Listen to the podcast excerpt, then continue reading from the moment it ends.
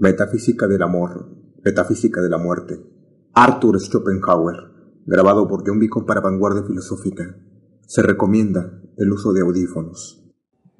Oh, ustedes sabios de alta y profunda ciencia. Que han meditado y que saben dónde, cuándo y cómo se une todo en la naturaleza, el porqué de todos esos amores y besos.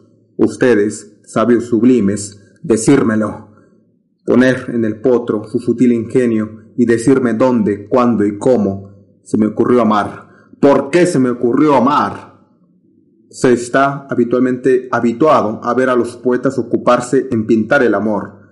La pintura del amor es el principal asunto de todas las obras dramáticas, trágicas o cómicas, románticas o clásicas, en las Indias lo mismo que en Europa. Es también el más fecundo de los asuntos para la poesía lírica, como para la poesía épica, sin hablar del incontable número de novelas que desde hace siglos se producen cada año en todos los países civilizados de Europa con tanta regularidad como los frutos de las estaciones.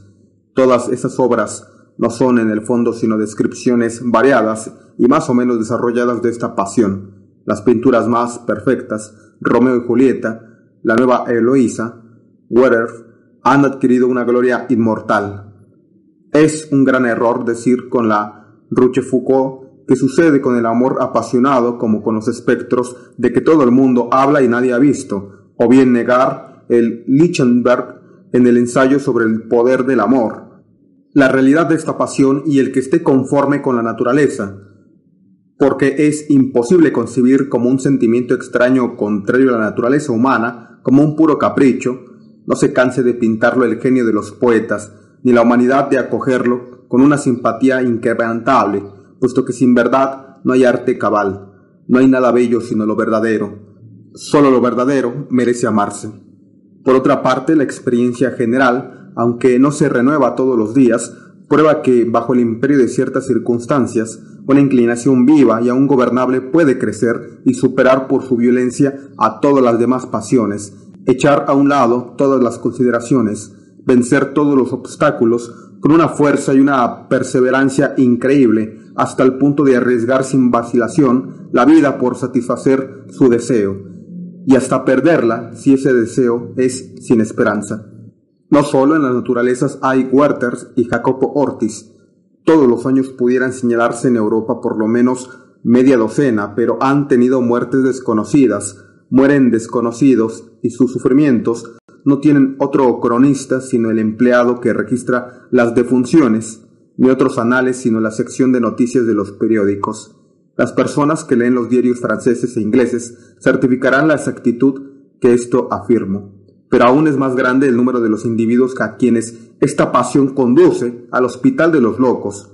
Por último, se comprueban cada año diversos casos de doble de suicidios, cuando dos amantes desesperados caen víctimas de las circunstancias exteriores que los separan. En cuanto a mí, nunca he comprendido bien cómo dos seres que se aman y creen hallar en ese amor la felicidad suprema no prefieren romper violentamente con todas las convenciones sociales y sufrir todo género de vergüenzas, más bien que abandonar la vida, renunciando a una aventura más allá de la cual no imaginan que exista más.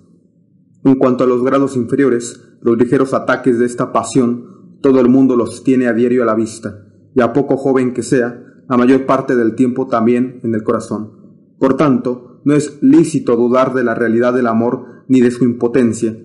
En vez de asombrarse de que el filósofo trate también de apoderarse de esta cuestión, tema eterno para todos los poetas, más bien debiera sorprender que un asunto que representa en la vida humana un papel tan importante haya sido hasta ahora abandonado por los filósofos y se nos presente como una materia nueva. De todos los filósofos es Platón quien se ocupó más del amor, sobre todo en el banquete y en Fedro. Lo que dijo acerca de este asunto entra en el dominio de los mitos, fábulas y juegos de ingenio, y sobre todo concierne al amor griego.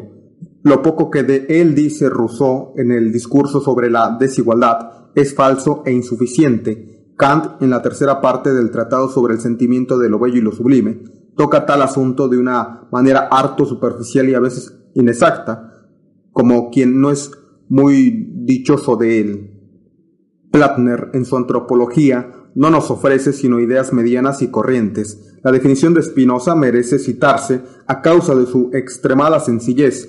Dice, el amor es un cosquilleo acompañado por la idea de una causa externa. No tengo, pues, que servirme de mis predecesores ni refutarlos, no por los libros, sino por la observación de la vida exterior. Es como este asunto se me ha impuesto y ha ocupado por sí mismo un lugar en el conjunto de mis consideraciones acerca del mundo. No espero aprobación ni elogio por parte de los enamorados, que naturalmente propenden a expresar con las imágenes más sublimes y más etéreas la intensidad de sus sentimientos. A los tales mi punto de vista les parecerá demasiado físico, harto material, por metafísico y trascendente que sea en el fondo. Antes de juzgarme, que se den cuenta de que el objeto de su amor, el cual exaltan hoy en madrigales y sonetos, apenas hubiera obtenido de ellos una mirada si hubiese nacido 18 años antes que ellos. Todo enamoramiento, por etéreo que afecta al ser, sumerge en realidad todas sus raíces en el instinto sexual, y hasta no es otra cosa más que este instinto especializado, determinado, individualizado por completo. Sentado esto, si se observa el papel importante que representa el amor en todos sus grados y en todos sus matices, no solo en las comedias y novelas, sino que también en el mundo real, donde junto con el amor a la vida, es el más poderoso y el más activo de todos los resortes. Si se piensa que de continuo ocupa las fuerzas de la parte más joven de la humanidad, que es el fin último de casi todo esfuerzo humano, que tiene una influencia perturbadora sobre los importantes negocios, que interrumpe a todas horas las ocupaciones más serias, que a veces hace cometer tonterías a los más grandes ingenios, que no tiene escrúpulos en lanzar sus frivolidades a través de las negociaciones diplomáticas y de los trabajos de los sabios, que tiene maña para deslizar sus dulces esquelas y sus mechoncitos de cabello, hasta en las carteras de los ministros y los manuscritos de los filósofos, lo cual no le impide ser a diario el promovedor de los asuntos más malos y embrollados, que rompen las relaciones más preciosas, quiebra los vínculos más sólidos, que elige por víctimas ya la vida o la salud, ya la riqueza o la alcurnía o la felicidad, que hace del hombre honrado un hombre sin honor, del fiel un traidor, que parece ser así como un malhechor demonio que se esfuerza en trastornarlo todo, en embrollarlo todo, en destruirlo todo. Entonces estamos prontos a exclamar, ¿por qué tanto ruido? ¿Por qué esos esfuerzos, esos arrebatos, esas ansiedades y esa miseria?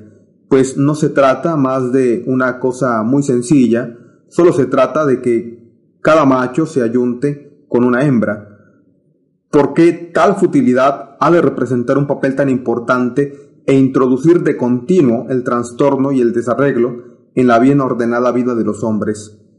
Mas para el pensador serio, el espíritu de la verdad descorre poco a poco el velo de esta respuesta. No se trata de una fruslería, lejos de eso. La importancia de las cuestiones es igual la formalidad y el ímpetu de la persecución. El fin definitivo de toda empresa amorosa lo mismo si se inclina a lo trágico que a lo cómico, es en realidad, entre los diversos fines de la vida humana, el más grave e importante, y merece la profunda seriedad con la que cada uno lo persigue.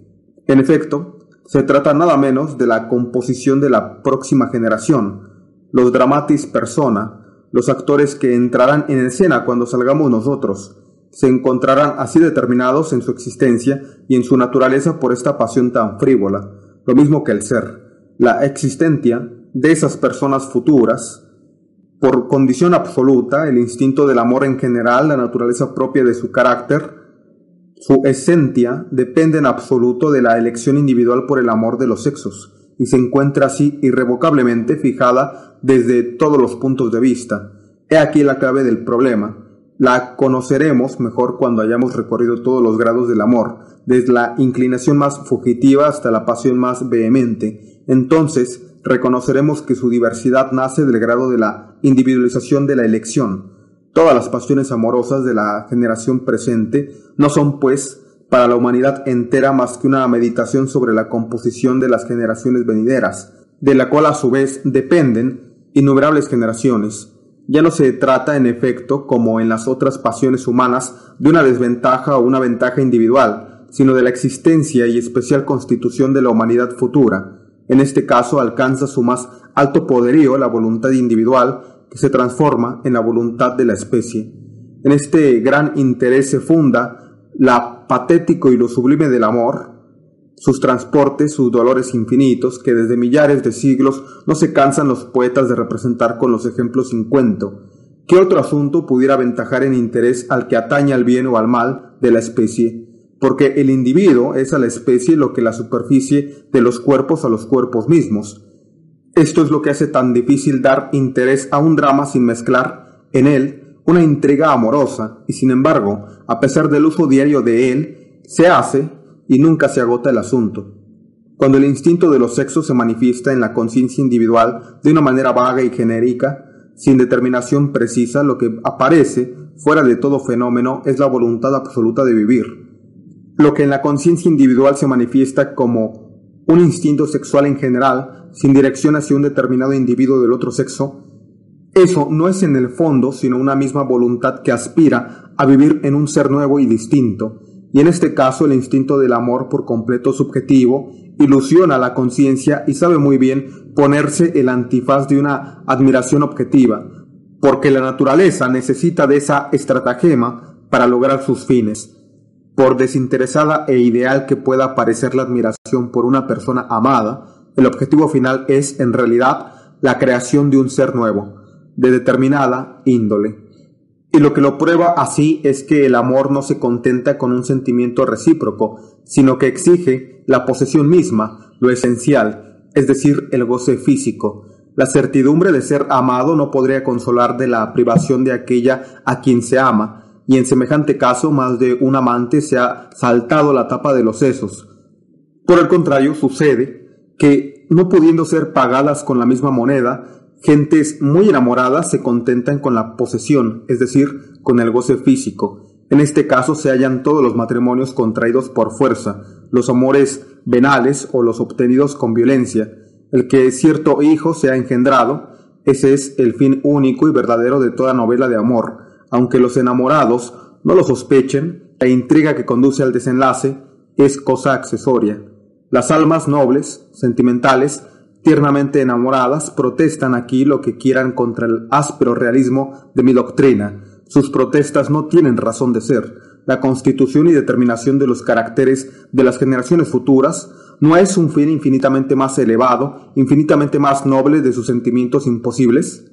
Entre todos los fines que se propone la vida humana, no puede haber alguno más considerable, Solo el que explica los profundos ardores del amor, la gravedad del papel que representa, la importancia que comunica a los ligeros incidentes.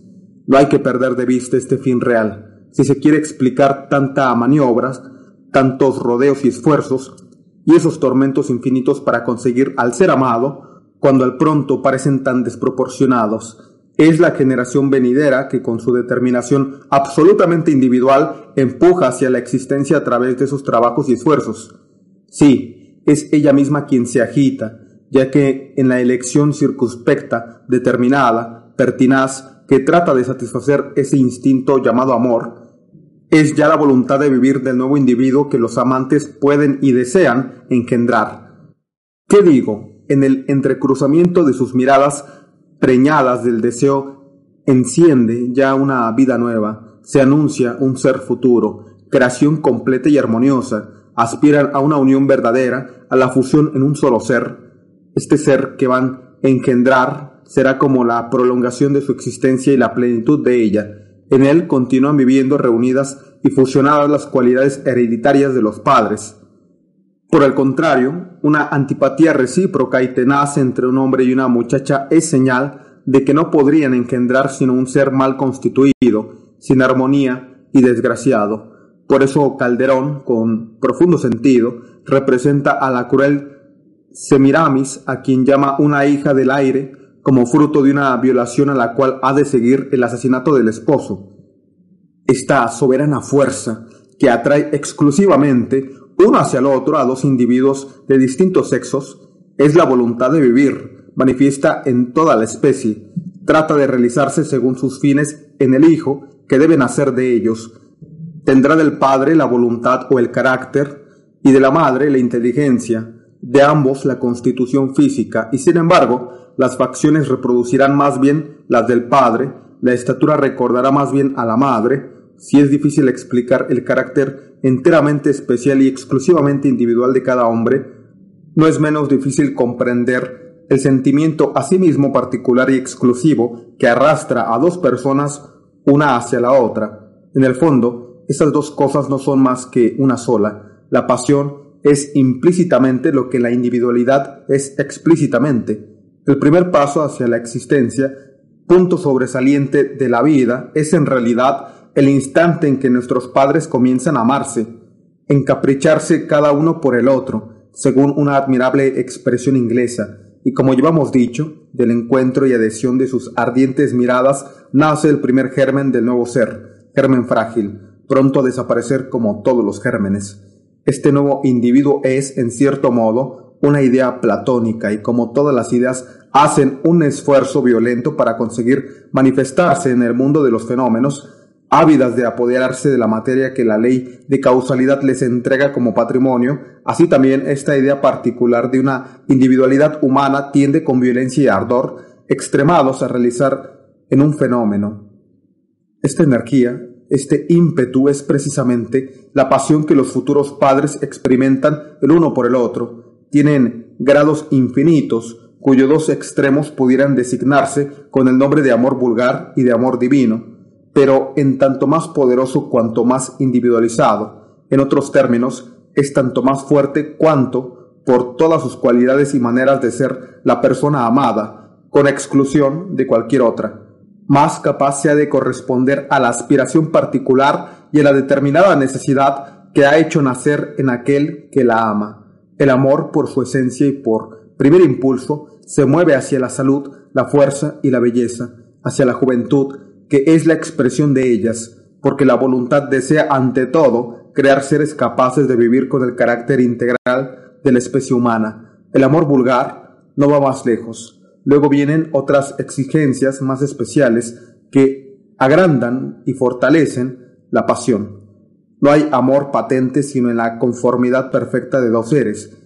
Y como no hay dos seres semejantes en absoluto, cada hombre debe buscar en cierta mujer las cualidades que mejor corresponden a sus cualidades propias, siempre desde el punto de vista de los hijos por nacer.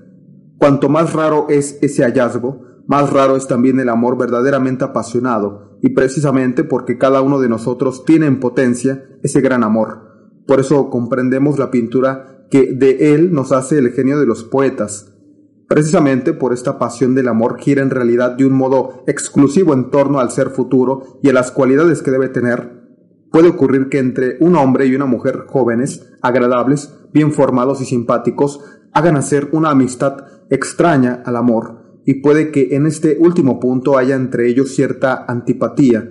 La razón de ello debe buscarse en que el hijo que naciese de ellos estaría falto de armonía intelectual o física, en una palabra que su existencia y su constitución no se corresponderían con los planes que se propone la voluntad de vivir en interés de la especie. Puede ocurrir, por el contrario, que a despecho de la semejanza de sentimientos, de carácter y de espíritu, a despecho de la repugnancia y hasta de la aversión que resulten, nazca y subsista, sin embargo, el amor, en cuyo caso oculta esas incompatibilidades. Si de eso resulta un enlace conyugal, el matrimonio será necesariamente muy desgraciado. Vayamos ahora al fondo de las cosas. El egoísmo tiene en cada hombre raíces tan hondas que los motivos egoístas son los únicos con que pueden contarse de seguro para excitar la actividad de un ser individual. Cierto es que la especie tiene sobre el individuo un derecho anterior más inmediato y más considerable que la individualidad efímera. Sin embargo, cuando es preciso que el individuo obre y se sacrifique por el sostenimiento y el desarrollo de la especie, le cuesta trabajo a su inteligencia, dirigida toda ella hacia las aspiraciones individuales, comprender la necesidad de ese sacrificio y someterse a él enseguida. Para alcanzar su fin es preciso, pues, que la naturaleza embauque al individuo con alguna engatusada en virtud de la cual vea iluso su propia ventura en lo que en realidad solo es el bien de la especie. El individuo se hace así esclavo inconsciente de la naturaleza en el momento en que solo cree obedecer a sus propios deseos. Una pura quimera, al punto desvanecida, flota ante sus ojos y le hace obrar. Esta ilusión no es más que el instinto. En la mayoría de los casos representa el sentido de la especie, los intereses de la especie ante la voluntad, pero como aquí la voluntad se ha hecho individual, debe ser engañada de tal suerte que perciba por el sentido del individuo los propósitos que sobre ella tiene el sentido de la especie, así cree trabajar en provecho del individuo, al paso que en realidad solo trabaja para la especie en su sentido más estricto. En el animal es donde el instinto representa el mayor papel, y donde mejor pueden observarse sus manifestaciones exteriores en cuanto a las vías secretas del instinto, como respecto a todo lo que es interior, solo podemos aprender a consolarlas en nosotros mismos. Imagínense en verdad que el instinto tiene poco imperio sobre el hombre, o por lo menos que no se manifiesta nada más que en el recién nacido, que trata de coger la teta de su madre, pero en realidad hay un instinto muy determinado, muy manifiesto y sobre todo muy complejo, que nos guía en la elección tan fina, tan seria, tan particular de la persona a quien se ama y la posesión de la cual se apetece. Si el placer de los sentidos no ocultase más que la satisfacción de una necesidad imperiosa, sería indiferente la hermosura o la fealdad del otro individuo. La apasionada búsqueda de la belleza es precio que se le concede, la selección que en ello se pone, no concierne, pues, al interés personal de quien elige, aun cuando así se lo figure él, sino evidentemente el interés del ser futuro, en el que importa mantener lo más posible íntegro y puro el tipo de la especie. En efecto, mil accidentes físicos y mil deformidades morales pueden producir una desviación de la figura humana. Sin embargo, el verdadero tipo humano restablece, de nuevo en todas sus partes, gracias a ese sentido de la belleza que domina siempre y dirige el instinto de los sexos sin lo cual el amor no sería más que una necesidad irritante. Así pues, no hay hombre que en primer término no desee con ardor y no prefiera a las más hermosas criaturas, porque realizan el tipo más puro de la especie. Después buscará sobre todo las cualidades que le faltan, o a veces las imperfecciones opuestas a las suyas propias, y que le parecerán bellezas. De ahí proviene, por ejemplo, el que las mujeronas gusten a los hombrecillos, que los rubios amen a las morenas, etc. El entusiasmo vertiginoso que se apodera del hombre a la vista de una mujer cuya hermosura responde a su ideal y hace lucir ante sus ojos el espejismo de la suprema felicidad, si se une con ella, no es otra cosa sino el sentido de la especie que reconoce su sello claro y brillante y que apetecería perpetuarse por ella. Estas consideraciones arrojan viva luz sobre la naturaleza íntima de todo instinto, como se ve aquí. Su papel consiste casi siempre en hacer que el individuo se mueva por el bien de la especie, porque evidentemente la solicitud de un insecto por hallar cierta flor, cierto fruto, un excremento o un trozo de carne, o bien la larva de otro insecto para depositar allí sus huevos, y no en ninguna otra parte, y su indiferencia por la dificultad o por el peligro cuando se trata de lograr son muy análogas a la preferencia exclusiva de un hombre por cierta mujer, aquella naturaleza individual se corresponde con la suya, la busca con tan apasionado celo que antes de ver que no consigue su objetivo, con menosprecio de toda razón, sacrifica a menudo la felicidad de su vida, no retrocede ante un matrimonio insensato, ni ante relaciones ruinosas, ni ante el deshonor, ni ante actos criminales, adulterio o violación, y eso únicamente por servir a los fines de la especie, bajo la soberana ley de la naturaleza, a expensas hasta del individuo. Por todas partes parece dirigido el instinto por una intención individual, siendo así que es en un todo extraño a ella. La naturaleza hace surgir el instinto siempre que el individuo, entregado a sí mismo, sería incapaz de comprender las miras de ella o estaría dispuesto a resistirlas. He aquí por qué ha sido dado el instinto a los animales y sobre todo a los animales inferiores más desprovistos de inteligencia, pero el hombre no le está sometido sino en el caso especial que nos ocupa. Y no es porque el hombre sea incapaz de comprender los fines de la naturaleza, sino porque tal vez no los perseguiría con todo el celo necesario, aun a expensas de su dicha particular. Así, en este instinto, como en todos los demás, la verdad se disfraza de ilusión para influir en la voluntad, Una ilusión de voluptuosidad es lo que hace refulgir a los ojos del hombre la embaucadora imagen de una felicidad soberana en los brazos de la belleza, no igualada por ninguna otra humana criatura ante sus ojos, ilusión también cuando se imagina que la posesión de un solo ser en el mundo le otorga de seguro una dicha sin medida y sin límites. Figúrese que sacrifica afanes y esfuerzos en pro solo de su propio goce, mientras que en realidad no trabaja más que por mantener el tipo integral de la especie, por crear cierto individuo enteramente determinado que necesita de esa unión para realizarse y llegar a la existencia. De tal modo es así que el carácter del instinto es el de obrar en vista de una finalidad de la que, sin embargo, no se tiene idea, que, impelido el hombre por la ilusión que le posee, tiene a veces horror al objetivo a donde va guiado, que es la procreación de los seres, y hasta quisiera oponerse a él, este caso acontece en casi todos los amores ilícitos. Una vez satisfecha su pasión, todo amante experimenta un especial desengaño, se asombra de que el objeto de tantos deseos apasionados no le proporcione más que un placer efímero, seguido de un rápido desencanto. En efecto, ese deseo es a los otros deseos que agitan el corazón del hombre, como la especie es al individuo, como el infinito es a lo finito, por el contrario, solo la especie se aprovecha de la satisfacción de ese deseo, pero el individuo no tiene conciencia de ello. Todos los sacrificios que se ha impuesto, impulsado por el genio de la especie, han servido para un fin que no es el suyo propio. Por eso todo amante, una vez realizada la gran obra de la naturaleza, se llama engaño, porque la ilusión que le hacía víctima de la especie se ha desvanecido. Platón dice muy bien, el placer es lo más charlatán de todo estas consideraciones dan nueva luz acerca de los instintos y el sentido estético de los animales. También son esclavos ellos de esa especie de ilusión que hace brillar ante sus ojos el engañoso espejismo de su propio goce, mientras tan asiduamente y con tan absoluto desinterés trabajan en pro de la especie. Así fabrica su nido el ave, así busca el insecto el propicio lugar donde poner sus huevos, o bien se entrega a la caza de una presa de la que él mismo no ha de gozar nunca, sino servir de alimento a las futuras larvas, y la cual coloca junto a los huevos. Así la abeja, la avispa, la hormiga, trabajan en sus construcciones futuras y toman las más complicadas disposiciones.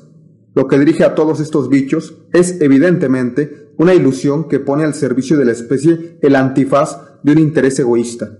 Tal es la única explicación verosímil del fenómeno interno y subjetivo que dirige las manifestaciones del instinto.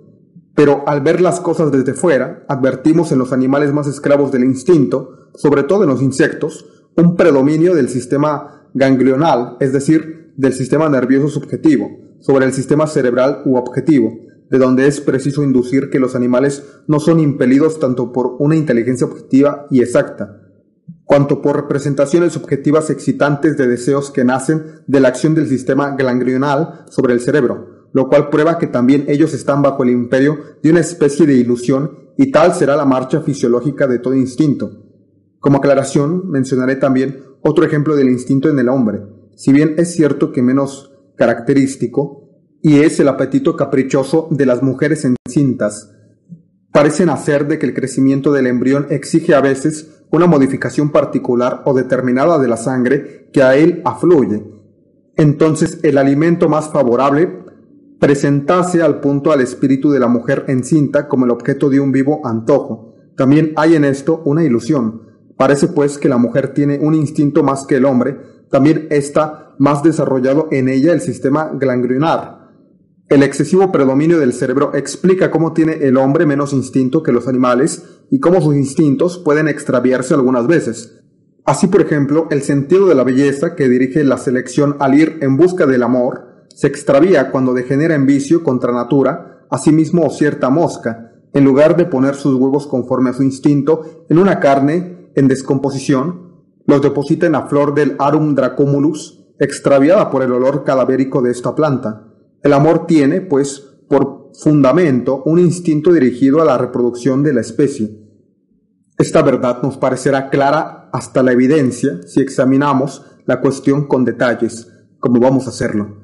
Ante todo, preciso es considerar que el hombre propende por naturaleza a la inconstancia en el amor y la mujer a la fidelidad. El amor del hombre disminuye de una manera perceptible a partir del instante en que ha obtenido satisfacción. Parece que cualquier otra mujer tiene más atractivo que la que posee, aspira al cambio. Por el contrario, el amor de la mujer crece a partir de ese instante. Esto es una consecuencia del objetivo de la naturaleza, que se encamina al sostén y por tanto al crecimiento más considerable posible de la especie. En efecto, el hombre con facilidad puede engendrar más de 100 hijos en un año, si tiene otras tantas mujeres a su disposición. La mujer, por el contrario, aunque tuviese otros tantos varones a su disposición, no podría dar a luz a más de un hijo al año, salvo a los gemelos. Por eso anda el hombre siempre en busca de otras mujeres, al paso que la mujer permanece fiel a un solo hombre, porque la naturaleza le impide, por instinto y reflexión, al conservar junto a ella quien debe alimentar y proteger a la futura familia menuda. De aquí resulta que la fidelidad en el matrimonio es artificial para el hombre y natural en la mujer, y por consiguiente, a causa de sus consecuencias y por ser contrario a la naturaleza, el adulterio de la mujer es mucho menos perdonable que el del hombre. Si te está gustando el audiolibro no olvides dejarnos tu like y tu suscripción. Vanguardia Filosófica es un centro de estudios con el propósito de crear una generación con filosofía. Si quieres apoyar este proyecto, puedes hacer una donación significativa. Aquí abajo te dejo el botón de donaciones en nuestras redes sociales. También puedes tomar un curso de filosofía vía Zoom en vivo y en directo con nosotros. Gracias por escuchar este audiolibro. Quiero llegar al fondo de las cosas y acabar de convencerlos probando que por objetivo que pueda parecer el gusto por las mujeres, no es, sin embargo, más que un instinto disfrazado, es decir, el sentido de la especie que se esfuerza en mantener el tipo de ella. Debemos investigar más de cerca y examinar más especialmente las consideraciones que nos dirigen a perseguir ese placer. Por extraña figura que hagan en una obra filosófica los detalles que vamos a indicar aquí. Estas consideraciones se dividen como sigue. En primer término, las que conciernen directamente al tipo de la especie, es decir, a la belleza, las que atienden a las cualidades psíquicas y por último, las consideraciones puramente relativas, la necesidad de corregir una por la otra las disposiciones particulares y anormales de los dos individuos procreadores. Examinemos por separado cada una de esas divisiones. La primera consideración que nos dirige al simpatizar y elegir es la edad, en general, la mujer que elegimos se encuentra en los años comprendidos entre el final y el comienzo del flujo menstrual. Por tanto, damos decisiva preferencia al periodo que media entre las edades de 18 y 28 años. No nos atrae ninguna mujer fuera de las precedentes condiciones. Una mujer de edad, es decir, es incapaz de tener hijos, no nos inspira más que un sentimiento de aversión. La juventud sin belleza tiene siempre atractivo, ya no lo tiene la hermosura sin la juventud. Con toda evidencia, la inconsciente intención que nos guía no es otra sino la posibilidad general de tener hijos. Por consiguiente, todo individuo pierde en atractivo para el otro sexo, según se encuentre más o menos alejado del periodo propio para la generación o la concepción. La segunda consideración es la salud. Las enfermedades agudas no turban nuestras inclinaciones sino de un modo transitorio. Por el contrario, las enfermedades crónicas asustan o apartan porque se transmiten a los hijos. La tercera consideración es el esqueleto, porque es el fundamento del tipo de la especie. Después de la edad y la enfermedad, nada nos aleja tanto como una conformación defectuosa, ni aun el rostro más hermoso podría indemnizarnos de un detalle desviado, y aún más, siempre será preferido un rostro feo sobre un torso recto. Un defecto en el esqueleto es lo que siempre nos choca más, por ejemplo, un tallar rechoncho y enano, piernas demasiado cortas o el andar cojeando, si no es como consecuencia de un accidente exterior. Por el contrario, un cuerpo notablemente hermoso compensa muchos defectos, nos hechiza. La extremada importancia que damos todos a los pies menudos tienen también relación con estas consideraciones. En efecto, son un carácter esencial de la especie, pues no hay ningún animal que tenga tan pequeños como el hombre el tarso y el metatarso juntos, lo que depende de su paso en una actitud vertical. Es un platigrado. Jesús irá, dice a este propósito, una mujer de buenas formas y bonitos pies es como columnas de oro sobre zócalos de plata. No es menor la importancia de los dientes porque sirven para la nutrición y son especialmente hereditarios. La cuarta consideración es cierta plenitud de carnes, es decir, el predominio de la facultad vegetativa, de la plasticidad, porque ésta promete al feto un alimento rico. Por eso una mujer alta y flaca es repulsiva de sorprendente modo. Los pechos bien redondos y de buena forma ejercen una notable fascinación sobre los hombres, porque hallándose en la relación directa con las funciones genéticas en la mujer, prometen ricos alimentos al recién nacido, por el contrario, mujeres gordas con exceso excitan repugnancia en nosotros, porque ese estado morboso es un signo de atrofia del útero y por consiguiente una señal de esterilidad. No es la inteligencia quien sabe esto, es el instinto. La belleza de la cara no se toma en consideración sino en el último lugar. También aquí, lo que ante todo choca más en la parte ósea, más que nada se busca una nariz bien hecha, al paso de que una nariz corta arremangada, lo deluce todo. Una ligera inclinación de la nariz hacia arriba o hacia abajo ha decidido la suerte de infinidad de mujeres jóvenes y con razón, porque se trata de mantener el tipo de la especie. La pequeñez de la boca, formada por unos huesos maxilares pequeños, es esencialmente como carácter específico del rostro humano, en oposición al hocico de los demás animales. La barba escurrida, y digámoslo así, amputada es particularmente repulsiva porque un rasgo característico de nuestra especie es la barbilla prominente, el mentón prominente. En el último término se consideran los ojos hermosos y la frente, los cuales se relacionan con las cualidades psíquicas, sobre todo con las cualidades intelectuales que forman parte de la herencia materna.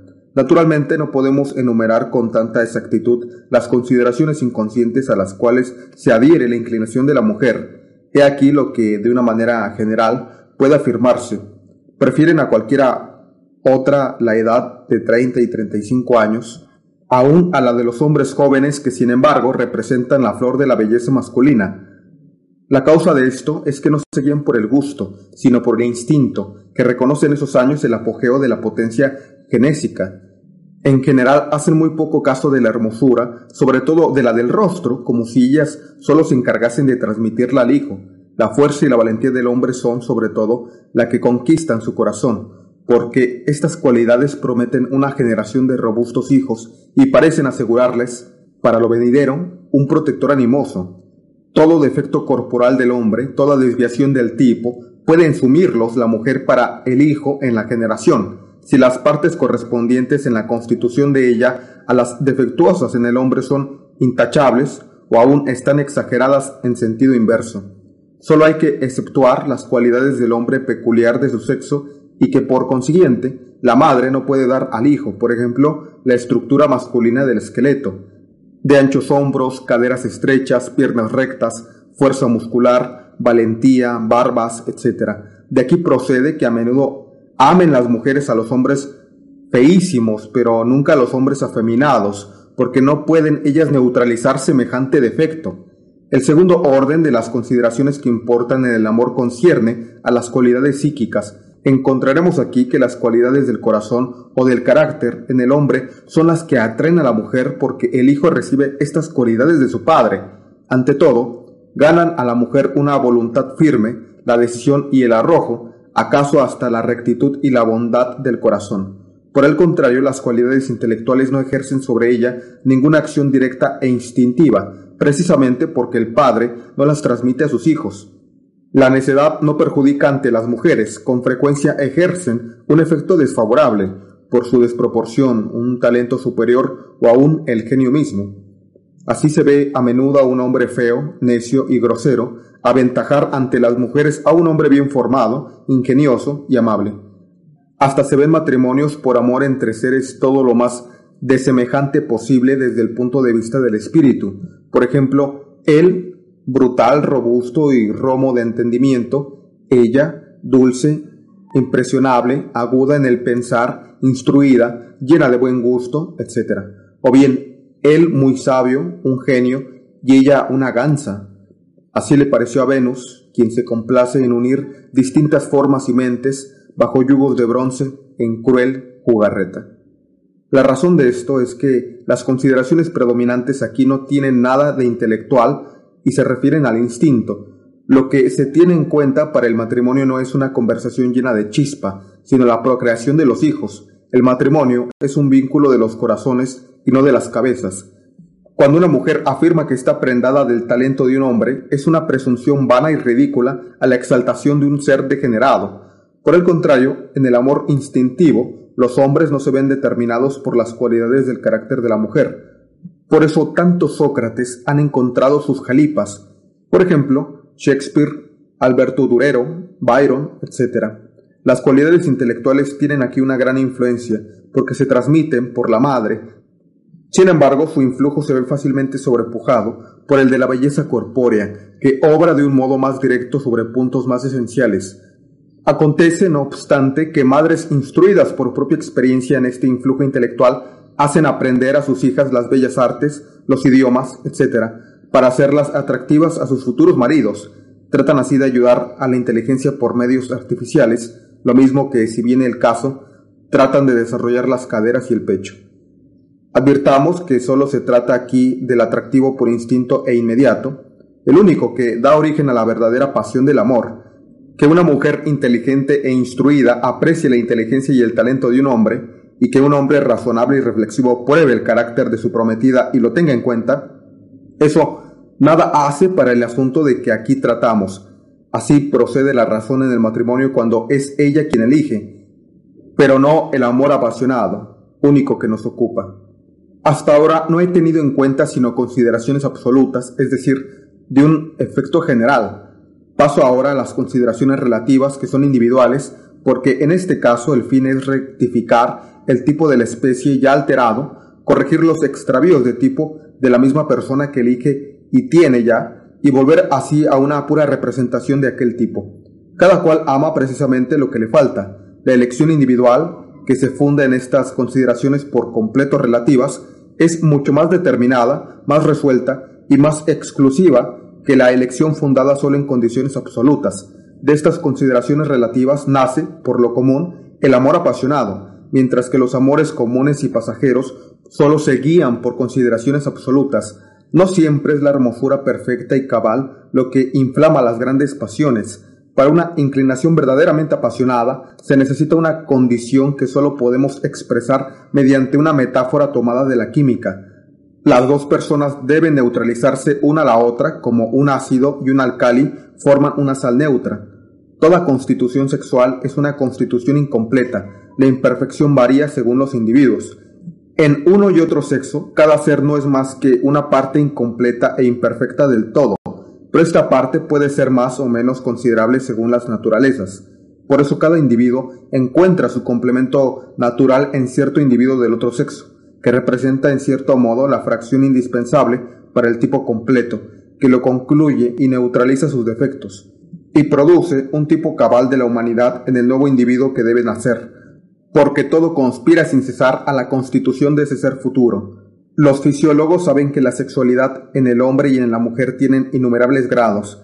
La virilidad puede descender hasta el horrible ginandro, hasta el hipospadias, Asimismo, hay en la mujer graciosos andróginos. Los dos sexos pueden llegar al hermafroditismo completo y estos individuos que constituyen el justo medio entre los sexos y no forman parte de ninguno, son incapaces de reproducirse. Para la neutralización de los dos individualidades una por la otra, es preciso que el determinado grado de sexualidad en cierto hombre corresponda exactamente al grado de sexualidad en cierta mujer a fin de que esas dos disposiciones parciales se compensen mutuamente con exactitud, se compensen la una a la otra con exactitud. Así es que el hombre más viril buscará a la mujer más femenina y viceversa. Los amantes miden por instinto esta parte proporcional necesaria a cada uno de ellos, y ese cálculo inconsciente se encuentra con las demás consideraciones en el fondo de toda gran pasión. Por eso cuando los enamorados hablan con tono patético de las armonías de sus almas, Casi siempre debe sobreentenderse la armonía de las cualidades físicas propias de cada sexo, y de tal naturaleza que puedan engendrar un ser perfecto, y de tal naturaleza que puedan engendrar un ser perfecto, armonía que importa mucho más que el concierto de sus almas, el cual, después de la ceremonia, suele convertirse en una desgracia discordante. Únanse a esto las consideraciones relativas más lejanas, que se fundan en el hecho de que cada cual se esfuerza por neutralizar, por medio de la otra persona, sus debilidades, sus imperfecciones y todos los extravíos del tipo normal, por temor a que se perpetúen en el hijo futuro y de que se exageren y lleguen a ser deformidades. Cuanto más débil es un hombre desde el punto de vista de la fuerza muscular, más buscará mujeres fuertes, y la mujer obrará lo mismo. Pero como es una ley de la naturaleza que la mujer tenga una fuerza muscular menor, también está en la naturaleza el que las mujeres prefieran a los hombres robustos. La estatura es también una consideración importante. Los hombres bajitos tienen decidida inclinación a las mujeres sargentonas y recíprocamente. La aversión de las mujeres grandes por los hombres grandes está en el fondo de las miras de la naturaleza, a fin de evitar una raza gigantesca cuando la fuerza transmitiva por la madre sería demasiado débil para asegurar larga duración a esta raza excepcional. Si una moncetona elige por marido a un moncetón, entre otros móviles, por hacer mejor figura en sociedad, sus descendientes expiarán esta locura. Hasta las diversas partes del cuerpo busca cada cual un correctivo a sus defectos, a sus desviaciones, con tanto mayor cuidado cuanto más importante sea la parte. Por ejemplo, las personas de nariz chata contemplan con inexplicable placer una nariz aguileña, un perfil del oro, y así por el estilo. Los hombres de formas escuálidas de largo esqueleto admiran una personilla que cabe bajo una taza y corta con exceso. Lo mismo sucede con el temperamento. Cada cual prefiere lo opuesto al suyo, y su preferencia es proporcional siempre a la energía de una propia temperatura. Y no es que una persona perfecta en alguna de sus partes ame la imperfección contrarias, sino que la soporta con mayor facilidad de lo que otras la soportarían, porque los hijos encuentran en esas cualidades una garantía contra una imperfección más grande. Por ejemplo, una persona muy blanca no sentiría repugnancia por un tinte aceitunado, pero a los ojos de una persona de tez negruzca, un tinte de una blancura deslumbradora parece divinamente hermoso. Hay casos excepcionales en los que un hombre puede prendarse de una mujer decididamente fea. Conforme a nuestra ley de concordancia de los sexos, cuando el conjunto de los defectos e irregularidades físicos de la mujer son exactamente lo opuesto y por consiguiente el correctivo de los del hombre. Entonces llega la pasión, por lo general a un grado extraordinario. Sin sospecharlo, el individuo obedece en todo esto a un orden superior, la de la especie. Aquí la importancia que otorga a ciertas cosas, las cuales pudieran y debieran serle indiferentes como individuo, Nada hay tan extraño como la seriedad profunda e inconsciente con que se observan uno a otro dos jóvenes de diferentes sexos que se ven por vez primera, la mirada inquisidora, penetrante, que uno a otro se dirigen, la minuciosa inspección que todas las facciones y todas las partes de sus personas respectivas tienen que afrontar. Esta búsqueda, este examen es la meditación del genio de la especie sobre el hijo que podrían procrear y la combinación de sus elementos constitutivos el resultado de esta meditación determinará el grado de su inclinación mutua y de sus recíprocos deseos. Después de alcanzar cierto grado, este primer impulso puede suspenderse de pronto por el descubrimiento de algún detalle inadvertido hasta entonces. Así medita el genio de la especie la generación futura y la gran labor de Cupido, que especula, se ingenia y obra sin cesar, consiste en preparar la constitución de aquella, poco importa la ventaja de los efímeros individuos ante los grandes intereses de la especie entera, presente y futura. El Dios está siempre dispuesto a sacrificar los primeros sin compasión, porque el genio de la especie es relativamente a los individuos como un inmortal es a los mortales. Sus intereses son a los de los hombres como el infinito es a lo finito.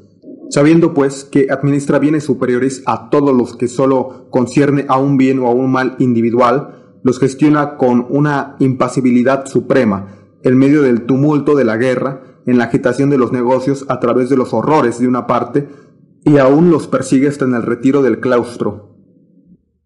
Más atrás hemos visto que la intensidad del amor crece conforme se individualiza.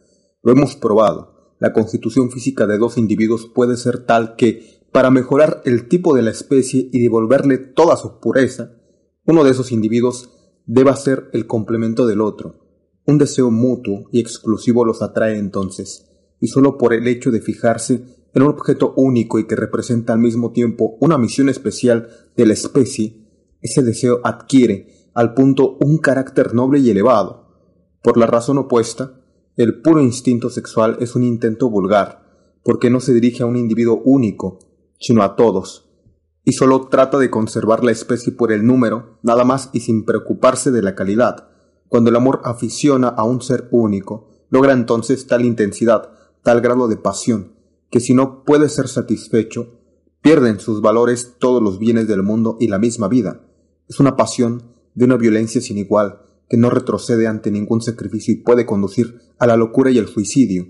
Las causas inconscientes de una pasión tan excesiva deben diferir de las que hemos puesto en claro más arriba, y son menos aparentes. Preciso es que admitamos que aquí no se trata solo de la adaptación física, sino que además la voluntad del hombre y la inteligencia de la mujer tienen entre sí una concordancia especial que hace que sólo ellos puedan engendrar cierto ser enteramente determinado. La existencia de este ser es lo que tiene aquí por punto de mira el genio de la especie, por razones ocultas en la cosa en sí y que no son accesibles. La voluntad de vivir desea, en este caso, objetivarse en un individuo exactamente predeterminado y que sólo puede engendrar ese padre unido a esta madre. Ese deseo metafísico de la voluntad en sí no tiene desde luego otra esfera de acción en la serie de los seres más que los corazones de los futuros padres, arrebatados por este impulso, se imaginan no desear sino para sí mismos lo que solo tienen una finalidad puramente metafísica, es decir, fuera del círculo de las cosas existentes en realidad. Así pues, de la fuente original de todos los seres brota la aspiración de un ser futuro, que encuentra la ocasión única para llegar a la vida, y esta aspiración se manifiesta en la realidad de las cosas por la pasión elevada y exclusiva de los padres futuros uno por el otro. En el fondo, ilusión sin igual que impulsa a un enamorado a sacrificar todos los bienes de la tierra por unirse a esa mujer, y sin embargo, en verdad no puede darle ella ninguna cosa más que otra mujer. Tal es el único fin que se persigue, y prueba de ello es que esta pasión se extingue con el goce, lo mismo que las demás con gran asombro de los interesados. También se extingue cuando, hallándose estéril la mujer, ese el fin metafísico Millones de gérmenes desaparecen así cada día, en los cuales, no obstante, aspira también al ser el mismo principio metafísico de la vida. Para esto no hay consuelo alguno, a no ser el de que la voluntad de vivir dispone del infinito en el espacio, en el tiempo y en la materia, y que tiene abierta una ocasión inagotable de volver. Para Celso, que no se ha ocupado de este tema y difiere en su pensamiento del mío, entrevió, al menos fugazmente, la opinión aquí expuesta, en un contexto totalmente distinto y con su peculiar estilo ha anotado la siguiente afirmación asombrosa. Dice, estos son aquellos que Dios unió, como aquella que fue de Urias y de David, aunque esto se oponga diametralmente al matrimonio justo y legítimo, pero a causa de Salomón, que no podía ser en otro lugar sino de Betrati con el germen de David, a pesar de que ella fuera una meretriz uniéndolos Dios. El deseo amoroso, que los poetas de todos los tiempos se esfuerzan por expresar con mil formas sin agotar nunca el asunto, ni siquiera igualarlo, ese deseo que une a la posesión de cierta mujer la idea de una felicidad infinita y un dolor inexpresable al pensamiento de no poder conseguirla, ese deseo y ese dolor amoroso no pueden tener por principio las necesidades de un individuo efímero. Ese deseo es el suspiro del genio de la especie que para realizar sus propósitos ve aquí una ocasión única para aprovechar o perder, y exhala hondos gemidos. Solo la especie tiene una vida sin fin, y ella sola es capaz de satisfacciones y de dolores infinitos, pero encontrándose estos aprisionados dentro del mezquino pecho de un mortal, ¿qué tiene de extraño cuando ese pecho parece querer estallar y no puede encontrar ninguna expresión que pinte el presentimiento de voluptuosidad o de penas infinitas que le invade? Este es el asunto de toda poesía erótica de un género elevado, de esas metáforas trascendentes que hierven por encima de todas las cosas terrenas. Esto es lo que inspiraba a Petrarca, lo que quitaba a los Saints-Preux, a los Werthers y a los Jacobo Ortiz. Sin eso serían incomprensibles e inexplicables. Ese precio infinito que los amantes se conceden uno al otro no puede fundarse en raras cualidades intelectuales, en cualidades objetivas o reales, sencillamente porque los enamorados no se conocen uno a otro con bastante exactitud. Tal era el caso de Petrarca. El espíritu de la especie es el único que de una sola mirada puede ver qué valor tienen los amantes para él y cómo le pueden servir para sus fines. Por eso las grandes pasiones suelen nacer a la primera mirada. Como dice Shakespeare, ha amado quien no amó a primera vista. Si la pérdida de la mujer amada, sea por obra de un rival o por la de la muerte, causa al amante apasionado un dolor que excede a todos los demás, es precisamente porque este dolor es de una naturaleza trascendente y no le hiere solo como individuo, sino como esencia eterna, en la vida de especie cuya voluntad especial estaba encargado de realizar. De aquí proviene que los celos estén tan llenos de tormentos y sean tan feroces que el más grande de todos los sacrificios sea el de renunciar a la persona amada. Un héroe se reborecería de exhalar quejas vulgares, pero no quejas de amor, porque entonces no es él, es la especie quien se lamenta. En la gran Zenobia de Calderón hay en el segundo acto una escena entre Zenobia y Decio donde dice Cielos, ¿luego tú me quieres? Perdiera cien mil victorias, volveríamos, etc. Y pues el honor, que hasta entonces superaba cualquier otro interés, ha sido vencido y puesto que en fuga tan pronto como el amor, es decir, el interés de la especie, entra en escena y trata de conseguir el triunfo decisivo, solo ante este interés ceden el honor, el deber y la fidelidad, después de haber resistido a todas las demás tentaciones hasta las amenazas de muerte. Asimismo, no hay en la vida privada punto en el cual sea más rara la probidad escrupulosa. Las personas más honestas en lo demás y más rectas la echan aquí a un lado y cometen el adulterio con menosprecio de todo, cuando se apodera de ellas el amor apasionado, es decir, el interés de la especie, hasta parecen que creen tener conciencia de un privilegio superior, tal como los intereses individuales nunca podrían concederlo semejante, precisamente porque obran en interés de la especie.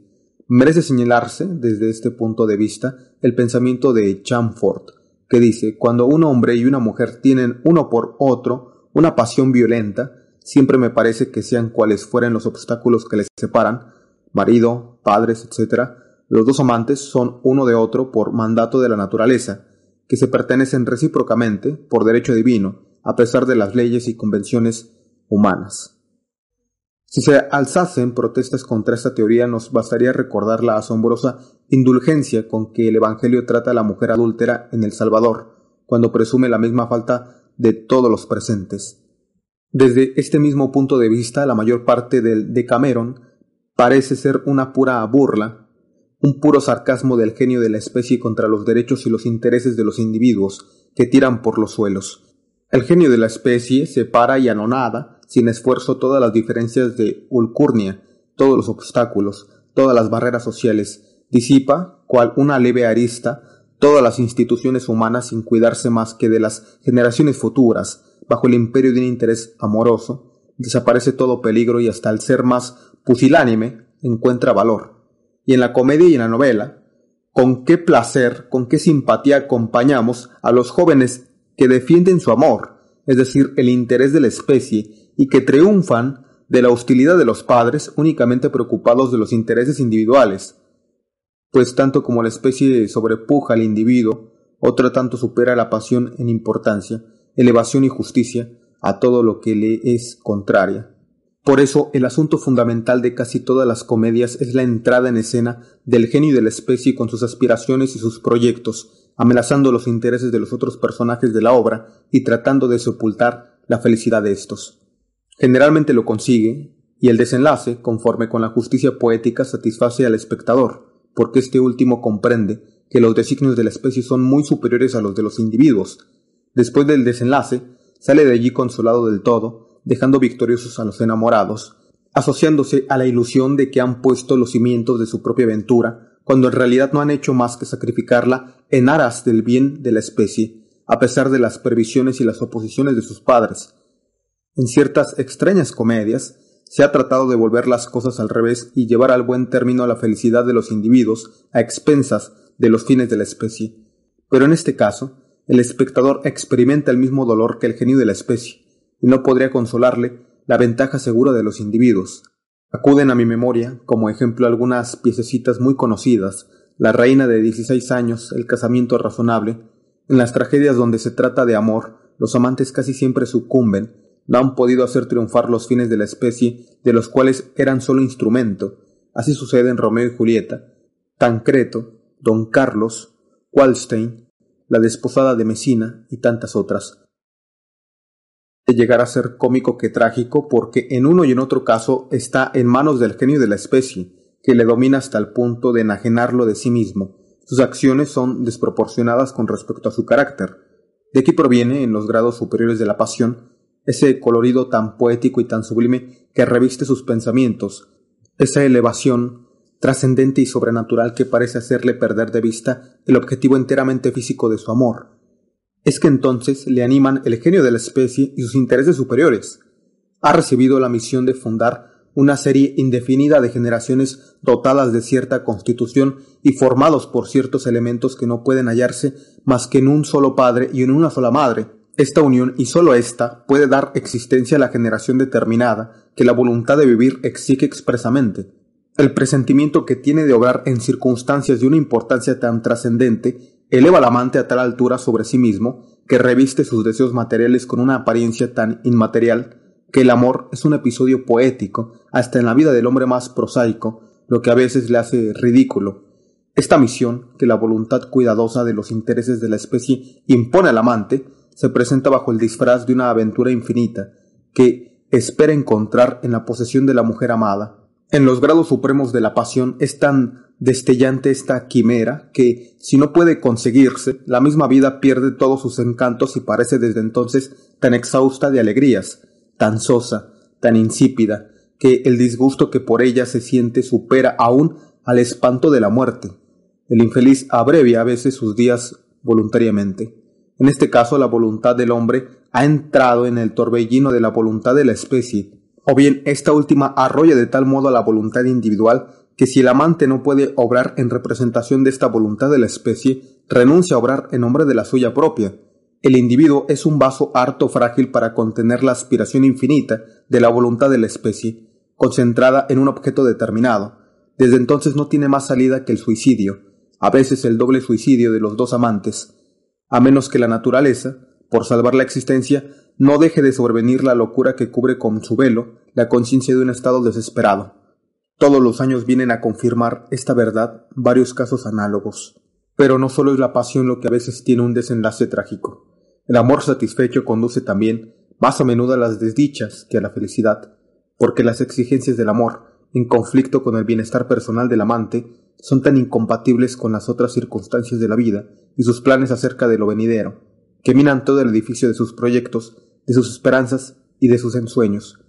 El amor no solo está en contradicción con las relaciones sociales, sino que a menudo también lo está con la naturaleza íntima del individuo, cuando se fija en personas que, fuera de las relaciones sexuales, serían odiadas por su amante, menospreciadas y hasta aborrecidas, pero la voluntad de la especie tiene tanto su poder sobre el individuo que el amante impone silencio a sus repugnancias y cierra los ojos acerca de los defectos de aquella a quien ama, lo desconoce todo y se une para siempre al objeto de su pasión. Tanto es lo que le deslumbra esa ilusión, que se desvanece en cuanto queda satisfecha la voluntad de la especie y que deja tras de sí para toda la vida una compañera a quien se detesta. Solo así se explica que hombres razonables, hasta distinguidos, se enlacen con arpías y que se casen con mejeras y que no comprendan cómo han podido hacer tal elección. He aquí por qué los antiguos representaban el amor con una venda en los ojos. Hasta puede suceder que un enamorado reconozca con claridad los vicios intolerables de temperamento y de carácter en su prometida que le presagian una vida tormentosa, y hasta puede ocurrir que sufra por eso amargamente, sin tener valor para renunciar a ella. No importa si eres culpable, no lo pregunto siquiera. Sé que te amo tal cual eres y me basta la idea porque en el fondo no persigue su propio interés, aun cuando se lo imagina, sino el de un tercer individuo que debe nacer de ese amor. Este interés, que en todas partes es el sello de la grandeza, da aquí al amor apasionado esa apariencia sublime que le hace digno objeto de la poesía. Por último, acontece que el amor se concilia con el odio más violento al ser amado, y por eso lo compara Platón al amor de los lobos a las ovejas. Presentase este caso cuando un amante apasionado a pesar de todos los esfuerzos y todas las súplicas, no puede a ningún precio hacerse escuchar. Dice Shakespeare, la amo y la odio. Enardece entonces el odio contra la persona amada, llegando hasta el punto de matar a la que quiere y darse luego la muerte. Todos los años se presentan ejemplos de esta clase y se encuentran en los periódicos. Cuánta verdad hay en estos versos de Goethe. Por todo amor despreciado, por las furias del infierno, quisiera yo conocer algo más atroz que acuesto. Cuando un amante trata de crueldad la esquivez de su amada o el gusto de ella por hacerle sufrir, esto no es verdaderamente una hipérbole. Hallarse en efecto bajo la influencia de una inclinación que, análoga al instinto de los insectos, le obliga al despecho de la razón a perseguir absolutamente sus fines y descuidar todo lo demás. Más de un Petrarca ha tenido que arrastrar sin esperanza su amor a lo largo de toda su vida, como una cadena, cual un grillete de hierro en los pies y exhalar sus suspiros en la soledad de los bosques. Pero no ha habido más que un Petrarca dotado al mismo tiempo con el don de la poesía, a él se aplican los hermosos versos de Goethe, que dice, y si el hombre en medio de su dolor enmudece, me ha dado un Dios el poder de decir cómo sufro. El genio de la especie está siempre en guerra con los genios protectores de los individuos. Es su perseguidor y su enemigo, siempre dispuesto a destruir sin cuartel la felicidad personal para lograr sus fines, y se ha visto depender a veces de sus caprichos la salud de naciones enteras, Shakespeare nos da un ejemplo de ello en Enrique VI, tercera parte, acto 3, escenas segunda y tercera. En efecto, la especie donde arraiga nuestro ser tiene sobre nosotros un derecho anterior y más inmediato que el individuo. Sus asuntos son antes que los nuestros.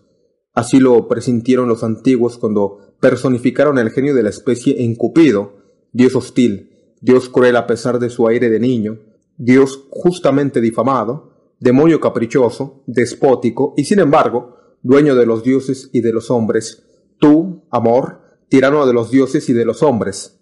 Flechas mortíferas, venda y alas son sus atributos, las alas indican la inconstancia, sequito habitual de la desilusión que acompaña al deseo satisfecho. En efecto, como la pasión se fundaba en una ilusión de felicidad personal, en provecho de la especie, una vez pagado a ésta el tributo, al descaecer la ilusión tiene que disiparse. El genio de la especie, que había tomado posesión del individuo, le abandona de nuevo su libertad. Desamparado por él, cae en los estrechos límites de su pobreza y se asombra al ver que después de tantos esfuerzos sublimes, heroicos e infinitos, no le queda más que una vulgar satisfacción de los sentidos. Al contrario de lo que esperaba, no se encuentra más feliz que antes. Advierte que ha sido víctima de los engaños de la voluntad de la especie por eso, regla general, cuando Teseo la consigue, luego abandona su Ariadna. Si hubiese sido satisfecha la pasión de Petrarca, hubiera cesado su canto, como el del ave en cuanto están puestos los huevos en el nido.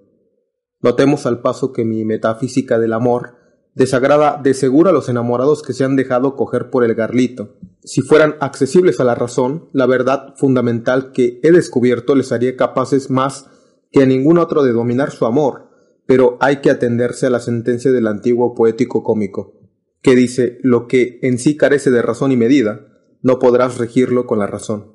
Los matrimonios por amor se conciertan en intereses de la especie y no en provecho del individuo.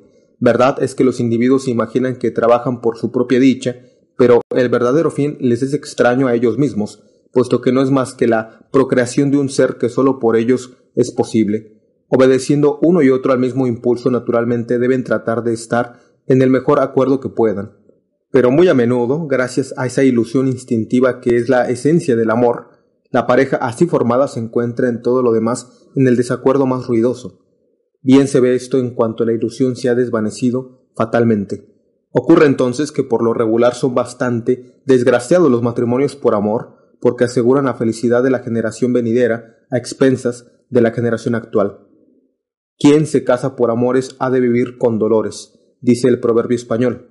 Lo contrario sucede en los matrimonios de conveniencia, concertados la mayor parte de las veces según elección de los padres. Las consideraciones que determinan esa clase de enlaces, cualquiera que pueda ser la naturaleza de ellos, a lo menos tienen alguna realidad y no pueden desaparecerse por sí mismas. Estas consideraciones son capaces de asegurar la aventura de los esposos, pero a expensas de los hijos que deban nacer de ellos, y aun así es problemática esa felicidad. El hombre que al casarse se preocupa aún más del dinero que de su inclinación vive más para el individuo que para la especie, lo cual es absolutamente opuesto a la verdad, a la naturaleza, y merece cierto menosprecio. Una joven soltera que a pesar de los consejos de sus padres, rehúsa la mano de un hombre rico y joven aún y rechaza todas las consideraciones de conveniencia para elegir según su gusto instintivo, hace en aras de la especie el sacrificio de su felicidad individual. Pero precisamente a causa de eso, no puede negarse cierta aprobación, porque ha preferido lo que más importa y obra según el sentido de la naturaleza, o hablando con mayor exactitud de la especie, al paso que los padres la aconsejaban en el sentir del egoísmo individual. Parece pues que al concertarse una boda es preciso sacrificar los intereses de la especie o los del individuo. La mayoría del tiempo así sucede, tan raro es ver las conveniencias y la pasión ir juntas de la mano. La miserable constitución física, moral o intelectual de la mayor parte de los hombres proviene, sin duda, en gran manera, de que por lo general se conciertan los matrimonios no por pura elección o simpatía, sino por toda clase de consideraciones exteriores y conforme a circunstancias accidentales, cuando al mismo tiempo que las conveniencias se respetan, hasta cierto punto, la inclinación resulta una especie de transacción con el genio de la especie. Ya se sabe que son muy escasos los matrimonios felices, porque la esencia del matrimonio es tener como principal objetivo no la generación actual, sino la generación futura. Sin embargo, para consuelo de las naturalezas tiernas y amantes, añadamos que el amor apasionado se asocia a veces con un sentido del todo diferente. Me refiero a la amistad que se funda en el acuerdo de los caracteres, pero no se declara hasta que el amor se extingue con el gozo. El amor de las cualidades complementarias, morales, intelectuales y físicas, necesario desde el punto de vista de la generación futura para hacer que nazca el amor, puede también, por una especie de oposición concordante de temperamentos y caracteres, producir la amistad desde el punto de vista de los mismos individuos.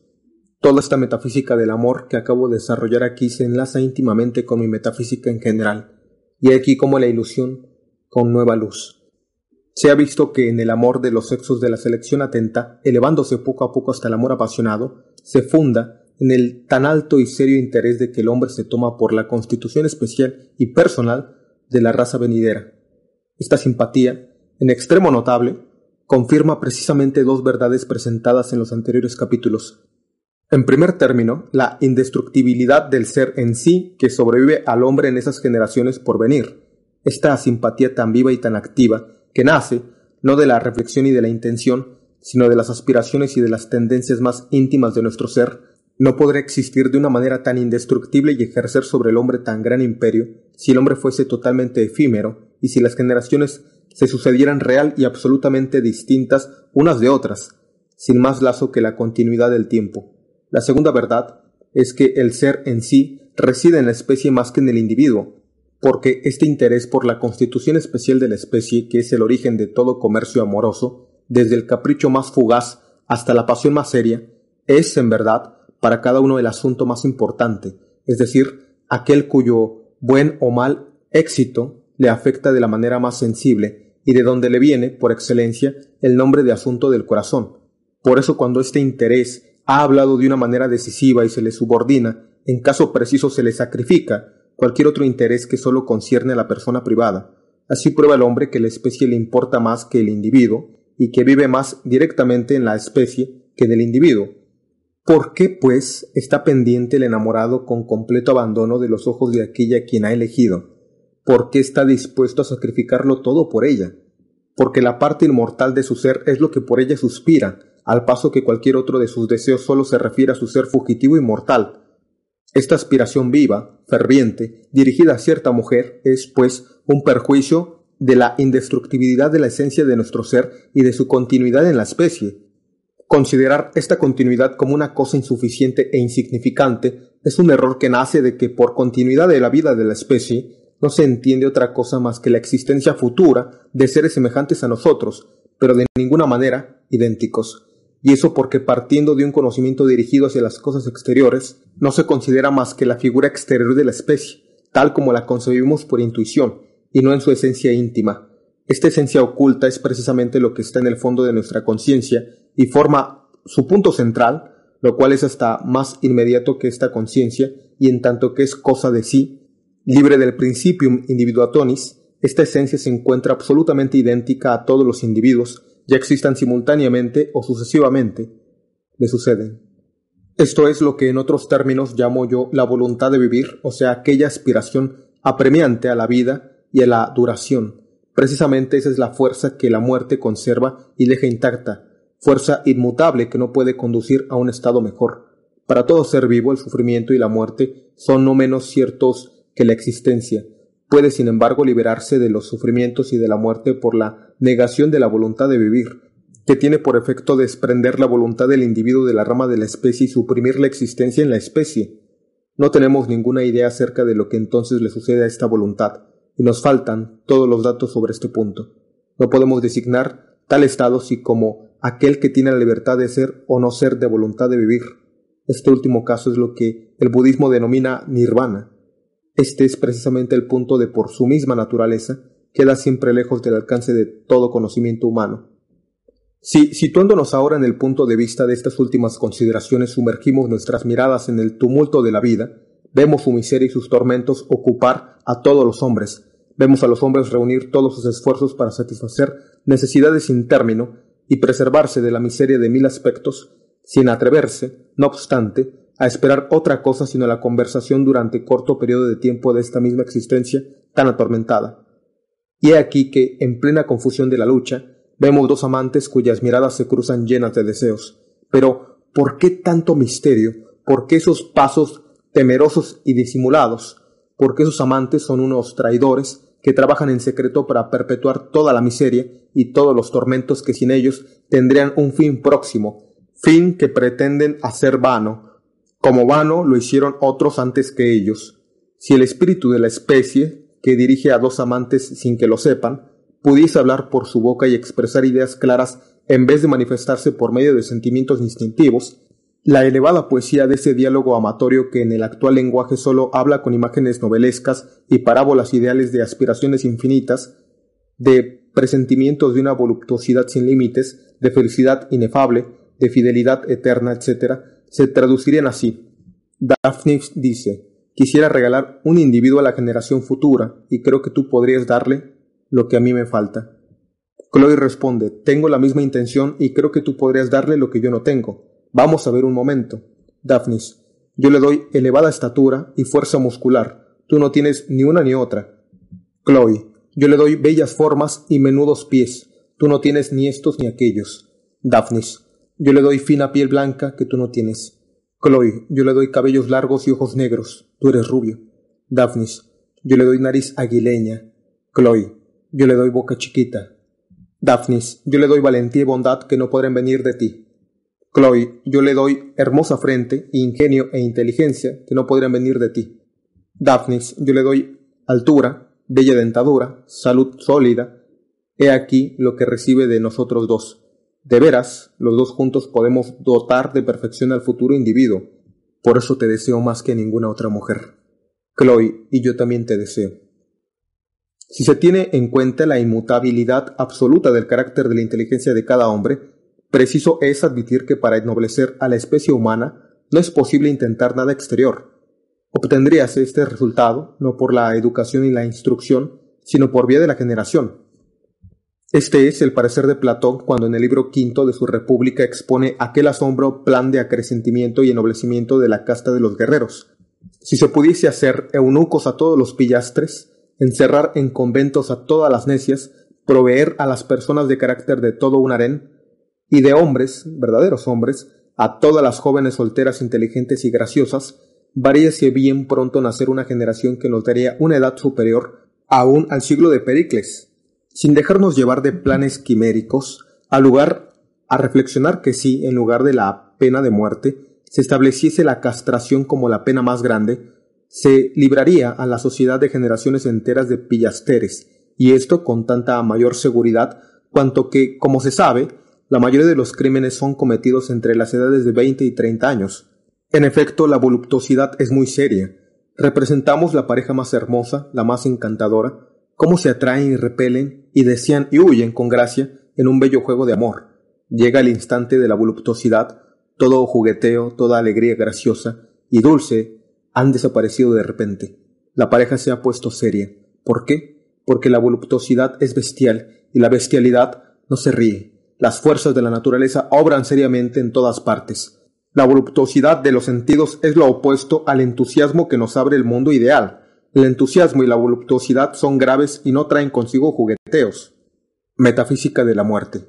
La individualidad de la mayoría de los hombres es tan miserable y tan insignificante que nada pierden con la muerte. Lo que en ellos puede aún tener algún valor, es decir, los rasgos generales de humanidad, eso subsiste en los demás hombres. A la humanidad y no al individuo es a quien se le puede asegurar la duración. Si le concediese al hombre una vida eterna, la rigidez inmutable de su carácter y los estrechos límites de su inteligencia le parecerían a la larga tan monótonos y le inspirarían un disgusto tan grande que para verse libre de ellos concluiría por preferir la nada. Exigir la inmortalidad del individuo es querer perpetuar un error hasta el infinito, porque en el fondo toda individualidad es un error especial, una equivocación, algo que no debería existir, y el verdadero objetivo de la vida es librarnos de él. Prueba de ello es que la mayoría de los hombres, por no decir todos, están constituidos de tal suerte que no podrían ser felices en ningún mundo donde soñasen verse colocados. Si ese mundo estuviera exento de miseria y de pena, sería presa del tedio, y en la medida en que pudieran escapar de éste, volverían a caer en las miserias, los tormentos y los sufrimientos. Así pues, para conducir al hombre a un estado mejor, no bastaría con ponerle en un mundo mejor, sino que sería preciso de toda necesidad transformarle totalmente, hacer de modo que no sea lo que es, y que llegar a ser lo que no es. Por tanto, necesariamente tiene que dejar de ser lo que es. Esta condición previa la realiza la muerte, y desde este punto de vista concibiese su necesidad moral. Ser colocado en otro mundo y cambiar totalmente su ser son en el fondo una sola y misma cosa. Pero una vez que la muerte ha puesto término a una conciencia individual, ¿sería deseable que esta misma conciencia se encendiese de nuevo para durar una eternidad que contiene la mayor parte de las veces? nada más que un torrente de ideas pobres, estrechas, terrenales. Así pues, dejarlo descansar en paz para siempre. Parece que la conclusión de toda actividad vital es un maravilloso alivio para la fuerza que la mantiene. Esto explica tal vez esa expresión de dulce serenidad difundida en el rostro del Valle de los Muertos. Cuán larga es la noche del tiempo ilimitado si se comparara con el breve ensueño de la vida. Cuando en otoño se observa el pequeño mundo de los insectos y se ve que uno se prepara un lecho para dormir el pesado y largo sueño del invierno, que otro hace un capullo para pasar el invierno en estado de crisalia y renacer un día de primavera con toda su juventud y toda su perfección, y en fin que la mayoría de ellos, al tratar de tomar descanso en brazos de la muerte, se contentan con poner cuidadosamente sus huevecillos en un nuevo ser. ¿Qué otra cosa es esto sino la doctrina de la inmortalidad, enseñada por la naturaleza, esto quiere darnos a entender que entre el sueño y la muerte no hay diferencias radicales, que ni el uno ni la otra ponen en peligro la existencia. El cuidado con que el insecto prepara su celdilla, su agujero, su nido, así como el alimento para la larva que ha de nacer en la primavera próxima, y hecho esto, muere tranquilo, parécese en todo al cuidado con que un hombre coloca en orden por las noches sus vestidos y dispone su desayuno para la mañana siguiente, y luego se va a dormir en paz. Y esto no podría suceder si el insecto que ha de morir en otoño, considerado en sí mismo y en su verdadera esencia, no fuese idéntico al que ha de desarrollarse en primavera, lo mismo que el hombre que se acuesta es el que después se levanta. Mira tu perro, mira qué tranquilo y contento está. Millares de perros han muerto antes de que éste viniese a la vida, pero la desaparición de todos aquellos no ha tocado para nada la idea del perro. Esta idea no se ha oscurecido por su muerte. He aquí por qué vuestro perro está tan fresco tan animado por fuerzas juveniles, como si este fuera su primer día y no hubiese de tener término. A través de sus ojos brilla el principio indestructible que hay en él, el Arqueus. ¿Qué es, pues, lo que la muerte ha destruido a través de millares de años? No es el perro, ahí está, delante de ustedes, sin haber sufrido detrimento alguno. Solo su sombra, su figura, es lo que la debilidad de nuestro conocimiento no puede percibir sino en el tiempo, por su persistencia absoluta, la materia nos asegura una indestructibilidad en virtud de la cual quien fuere incapaz de concebir otra podría consolarse con la idea de cierta inmortalidad. ¿Qué? se diría usted. La persistencia de un puro polvo de una materia bruta, ¿sería esto la continuidad de nuestro ser? Pero ¿conocen ese polvo? ¿Saben lo que es y lo que puede? Antes de menospreciarlo, aprender a conocerlo. Esta materia, que no es más que polvo y ceniza, disuelta muy pronto en agua, va a convertirse en un cristal, a brillar con el brillo de los metales y a producir chispas eléctricas, a manifestar su poder magnético, a modelarse en plantas y animales y desarrollar, en fin, en su seno misterioso, esa vida cuya pérdida atormenta tanto a su limitado espíritu. No es nada, pues, el perdurar bajo la forma de esta materia. No conocemos mayor juego de dados que el juego del nacimiento y de la muerte. Preocupados, interesados, ansiosos hasta el extremo, asistimos a cada partida, porque a nuestros ojos todo va puesto en ella. Por el contrario, la naturaleza que no miente nunca, la naturaleza siempre franca y abierta, se expresa acerca de este asunto de una manera muy diferente. Dice que nada le importa la vida o la muerte del individuo. Esto lo expresa entregando la vida del animal y también la del hombre a menores azares, sin hacer ningún esfuerzo para salvarlos. Fíjense en el insecto que va por su camino. El menor extravío involuntario de sus pies decide su vida o su muerte. Ver el limaco de los bosques desprovistos de todo medio de huir, defenderse, engañar o ocultarse, presa expuesta al primero que llegue. Ver el pez cómo juega libre de inquietudes dentro de la red aún abierta. La rana a quien su lentitud impide huir y salvarse. El ave a vista del halcón que yergue sobre ella y a quien no ve. La oveja espiada por el lobo oculto en el bosque. Todas esas víctimas débiles, inermes, imprudentes, vagan en medio de ignorados riesgos que a cada instante las amenazan. La naturaleza, al abandonar así sin resistencia sus organismos, obras de un arte infinito, no sólo a la avidez del más fuerte, sino al azar más ciego, al humor del primer imbécil que pasa, a la perversidad del niño, la naturaleza expresa así, con su estilo lacónico, de oráculo, que le es indiferente el anonadamiento de esos seres que no pueden perjudicarla, que nada significa, y que en tales casos tan indiferente es la causa como el efecto. Así pues, cuando esta madre soberana y universal expone a sus hijos sin escrúpulo alguno a mil riesgos inminentes, sabe que al sucumbir caen otra vez en su seno donde los tiene ocultos. Su muerte no es más que un retozo, un jugueteo. Lo mismo le sucede al hombre que a los animales. El oráculo de la naturaleza se extiende a nosotros. Nuestra vida o nuestra muerte no le conmueven y no debieran emocionarnos porque nosotros también formamos parte de la naturaleza. Estas consideraciones nos traen a nuestra propia especie. Y si miramos adelante hacia un porvenir muy remoto y tratamos de representarnos las generaciones futuras, con sus millones de individuos humanos diferentes de nosotros en usanzas y costumbres, nos hacemos estas preguntas. ¿De dónde vendrán todos?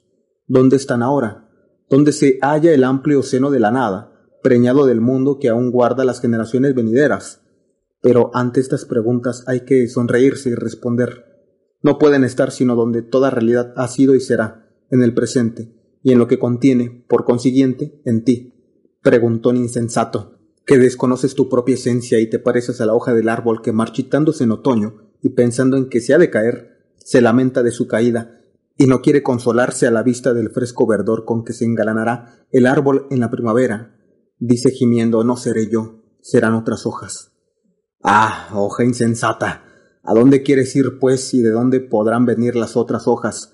¿Dónde está esa nada cuyo abismo temes? Reconoce, pues, tú mismo ser en esa fuerza íntima, oculta, siempre activa del árbol, que a través de todas sus generaciones de hojas no es atacado ni por el nacimiento ni por la muerte. ¿No sucede con las generaciones humanas como con las hojas? Metafísica del amor, metafísica de la muerte. Arthur Schopenhauer. Si te gustó este audiolibro no olvides dejarnos tu like Vanguardia Filosófica es un centro de estudios con el propósito de crear una generación con filosofía. Si quieres apoyar este proyecto, puedes hacer una donación significativa. Aquí abajo te dejo el botón de donaciones y nuestras redes sociales. También puedes tomar un curso de filosofía con nosotros vía Zoom en directo. Gracias por escuchar este audiolibro.